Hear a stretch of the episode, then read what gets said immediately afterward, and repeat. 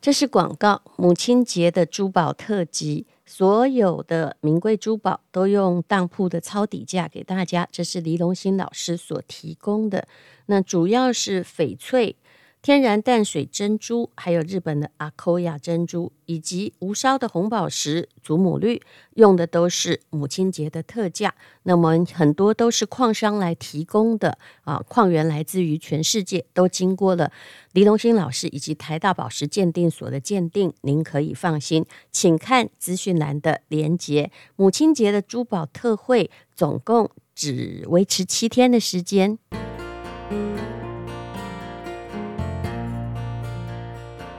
今天是美好的一天。欢迎收听人生实用商学院。今天我要念的这篇文章是：为什么我们的时间永远不够用？那可不可以自由切换快跟慢呢？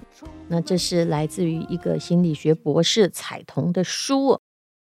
这篇文章说，嗯，我们常常会被时间不够用来困扰，抱怨着有太多事情要做。永远做不完，没有时间变成了口头禅，这是真的吗？其实我很早就知道它不是真的。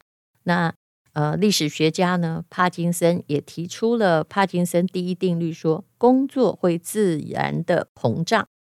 那什么叫做工作会自然的膨胀呢？呃，直到占满所有可用的时间呢？有时候你觉得自己工作效率已经很高了，然后呢？啊、提前完成某些事情，却又有新的事情冒出来，能者多劳，就让你陷入无休无止的工作之中。好，这里我要讲一下自己的话。我一直觉得我也是这个样子，但是我有思考过，到底是事情来找我，还是我来找事情？后来发现呢，我本来就是个找事的人，不是没事找事哦，就是我喜欢让自己忙得很充实。那。呃，可是呢，这个决定权是到底决定权在于你有限的时间，还是在于你自己？如果是你喜欢忙，你找事，显然你比较不会抱怨。但是如果是事情一直来找你，那么你就会觉得自己反复在折腾。那时间管理呢？啊，这位彩童说，就好像一套。非常这个你必须要遵循的法则，因为只要管理得好，你的生活就可以过得好哦。美国社会学家 Louis Mumford 他在《技术和文明》中所说，他说啊，机械时钟最早使用于十三世纪欧洲的寺庙，帮助人们准确的干嘛呢？参加宗教活动。其实一直到一三四五年，欧洲人才开始普遍接受一小时是六十分钟，把一分钟分成六十秒。其实大概是从这时候开始，你就觉得你的时间越来越紧凑了。那么，时间管理是一门显学，它教我们怎么样设定任务目标，把任务分解。比如说，我们都学过一套，先分重要跟紧急，对不对？你不要老是做那些。被那个紧急而不重要的事情赶着跑，那你要先做一些重要但不紧急的事情。如果你没有先做这个，那你的一辈子哈，就是突然在那里劳劳碌碌。什么叫重要跟不紧急呢？像这个运动也是属于重要，你都知道对不对？不紧急，减肥也是啊，嗯，它其实挺重要的，因为影响健康嘛。但是不紧急，所以你就想说明天再说吧，今天先吃了这一顿呢，那。还有，你追求梦想也常常变成对你很重要但不紧急。你会想先把小事做好再说，可是就会这样子。如果没有大目标，你就会很虚无的过了一辈子。有时候啊，你以为时间管理要快，但是呢，你会发现快是没有止境的。有时候你也想赶上外部环境的快速变化，表面上来看也有几分道理啊。可是事实上啊，很多的快哦是求不来的，实际花费的时间总是比预期的要长。人们永远没有办法预估意外事件，意外事件总是频传。我听说过一句话叫做：“我们的人生就是由一段意料之外的事情组成，不是这个样子吗？”那么。也许你学过很多时间管理，我自己也学过。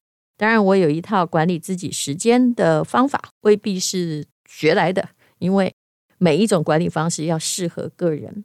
时间管理对于提升人的工作效率和工作业绩会有一定的帮助。可是每个人都不一样啊，啊，那有些人会觉得，哎，怎么再多的事情都让我精力充沛？可是有些人会心力交瘁。如果你快不了的话，那你就可以反过来想，你能不能慢下来呢？其实我后来发现呢，呃，虽然我在念这篇文章，但是我的观点可能跟他也不一定一致。我后来发现说，每个人都叫你慢下来，但是啊，慢啊，要适合你的个性。无尾熊很慢，对不对？对呀，因为它快不了。可是呢，你说豹子，哎，它跑起来很快，对不对？你也，他也慢不了，他跑起来很快，其实也是因为哦，爆发力很强，却跑不久。他必须在最短时间内抓住他的猎物。我们人呢，虽然长得一样，但是可能心里有着各式各样的动物。你记不记得以前看过一本书，叫做《黄金罗盘》？嗯、呃，他也后来拍成电影了。那里面那个漂亮女主角就是妮可基曼演的，也就是每一个人旁边都有。一只野兽，哈，是代表那个人是他，然后就永远跟着你啊。我觉得基本上对我而言呢，如果我有一个生命的灵兽的话，那啊就是精灵跟野兽这两个字哦，不是零售业的零售。我相信他应该就是只豹子，就是他平常动作是快的哈。你叫我慢哦，跟那个慢郎中在一起啊，我也很难过。但是呢。如果你叫我跟那种母鸡啊，就有些人就是他很快，可是他不太有主轴，他每天都一直在啄那个地上的米粒，叫咕咕咕咕咕咕咕。其实我也受不了。所以每一个人有他的时间的旋律和特性。可是无论如何，你就算再快，每天还是一定要有一些时间去思考、去面壁、去听自己内心的声音。对我而言呢，我自己做的非常多的行动很重要，就是自己呃在写稿，或者是自己一个人静静的看书。如果一整天你叫我一直在沟通、在交谈，我非常的疲倦。那么我一直是个自由工作者，虽然偶尔会有一些拿薪水的工作，比如说现在早上我还是要去上广播节目啊。但是自由工作者比较困难的一点就是节奏要你自己来调。很多人是闲到不习惯呢，因为他当上班族习惯，没有人监督，全靠自律来使用时间，是人生的重大挑战。这就叫做一般人常说的，你要懂得安排。你有时候会有懒惰的情绪，那么可是你又有要完成的任务。嗯，睡久了啊，你晚上会睡不着，所以呢，你必须经过很长久的自我了解，还有自我搏斗。那如果你要当自由业者，你要学会自我的驱动性，掌控时间的才能是可以训练的。刚刚有说过，到底是时间控制你，还是你控制时间？你要把自己放在一个掌控者的位置。不要让自己变成泥巴里的猪，或者是脱缰的野马。你要了解，在时间的草原上，到底谁才是主人。那么好，我们就来谈马吧。对于这匹马，你也不可能狠狠的鞭打它，对不对？你要让马吃草，你又不能强迫马一定要喝水。狂奔之后需要休息，有时候要慢下来，有时候要跑起来。那么。有时候啊，我觉得掌控时间跟跑马拉松一样，这问题不是你速度快不快，而是你到底能不能很安全的、如愿的在一定的时间内跑完啊，而且维护你自身的体力的完整性。有些人跑很快，但是他把力气用完了，这就叫做嗯、你自己没有掌控好时间。那有些人很慢也跑不完，那也就是你可能必须要加快一点了。有时候过快的时候，你要让自己慢下来；过慢的时候，你要让自己快起来。其实，如果你可以掌握那个或快或慢，那么就表示你的确能够掌握时间。做自由工作者，做写作的工作，其实时间的节奏很重要。那以前很多人会说，这个好作品啊，就是要铁杵磨成绣花针，慢慢磨。你觉得这是对的吗？可是其实做一个写作者而言，呃，每个人还是有他的特性。如果啊，我一直在字斟句酌，我相信呢。那篇东西我是写不完的，我必须很快的一气呵成的把它完成，然后最后再来修改。所以我知道以前看我的书的编辑哦，都非常伤脑筋，因为我在二教稿的时候还会改很多。我先要让快的那个人完成工作，然后接着让慢的那个人在那里慢慢改，思考得更谨慎一点点哦。那无论如何，我们在用时间要顺从自己心里要的速度，呃，就好像跑马拉松一样哦。我有一回哦，我的朋友他坚持陪我跑，可是他一百八十几公分，他跑很快啊。我后来就跟他说：“哎，不好意思啊，你要不要先走啊？”他说：“没关系，我可以陪你，戴如姐。”我说：“你不要陪我，你陪我我会崩溃，因为你知道吗？我已经加快我的脚步到我平常的加快二分之一的那个速度啦哈。那。”这个你的脚力我跟不上，你先走吧。我们各自获得了自由。很多时间感不同的人，的确不要强迫在一起。那每个人喜欢的也不一样，有些人就很喜欢傻傻的在那里坐在沙发上，有没有看电视？那我不是不看剧，我这个人连看剧都要转一点五倍哈，除非我不是说每个剧都转一点五倍，而是我是看那个动作片长转一点五倍，我也不觉得它比较快。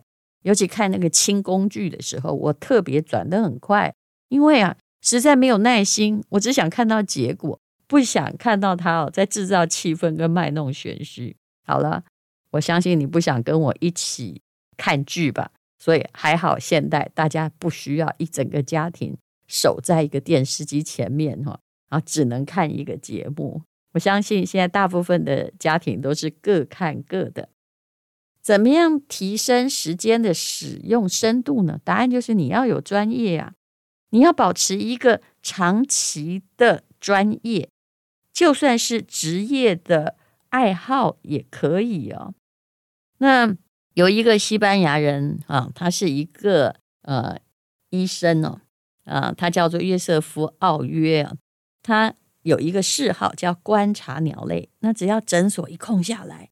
他就会在诊所门口先挂起告示牌，说：“啊，一个小时后我才会回来。”他就跑到附近的森林和河边去观察鸟，并且因此而着迷啊。于是他后来写的叫《世界鸟类手册》，那这个已经啊收录了七千多种的鸟类。也就是他是个医生，可是他并没有用这个职业把自己束缚住，而是呢，他呃在他的。繁忙的生活之中，去找寻属于自己的时间啊！不要去分工作跟娱乐，那么都做你喜欢的事情，把你必须做的事情做好，还有把你喜欢做的事情挤出时间来，你就可以赋予时间更深度的意义。其实，工作和生活的秘诀，就是处理时间的秘诀。你要处理它的快和慢，那你日常生活不可能只做自己的爱好，你要懂得摄入的深和浅，而且我觉得管理时间最重要是对你不太喜欢的事情喊卡，不要再继续下去了。或者呢，当你沉溺于对于沉没成本的啊、伤心啊，或者是忧虑的时候，就一直在想过去的事情，你要懂得喊卡，因为想太多对未来也没有用。还有呢，你不要想要很焦虑的掌控所有的未来。我常常发现很多聪明人，因为啊，人家下棋会想下三步，他大概后面想了十步，于是所有的力气都花在空想里面了。总而言之，时间呢是在寻求平衡的艺术。你要好好的面对过去，好好的面对现在，也好好的去观看未来。然后把现在的每一刻活好，做你喜欢的事情，做你必须的事情，不要让自己感觉被剥削，让时间草原上的你啊，好好的掌控那一匹马，而不是呢就被时间拖住，感觉自己像一个被捆绑的人。这一切的取决都在于你的心而已。谢谢你收听人生实用商学院。今天是勇敢的一天，没有什么能够将我为是轻松的一天。因为今天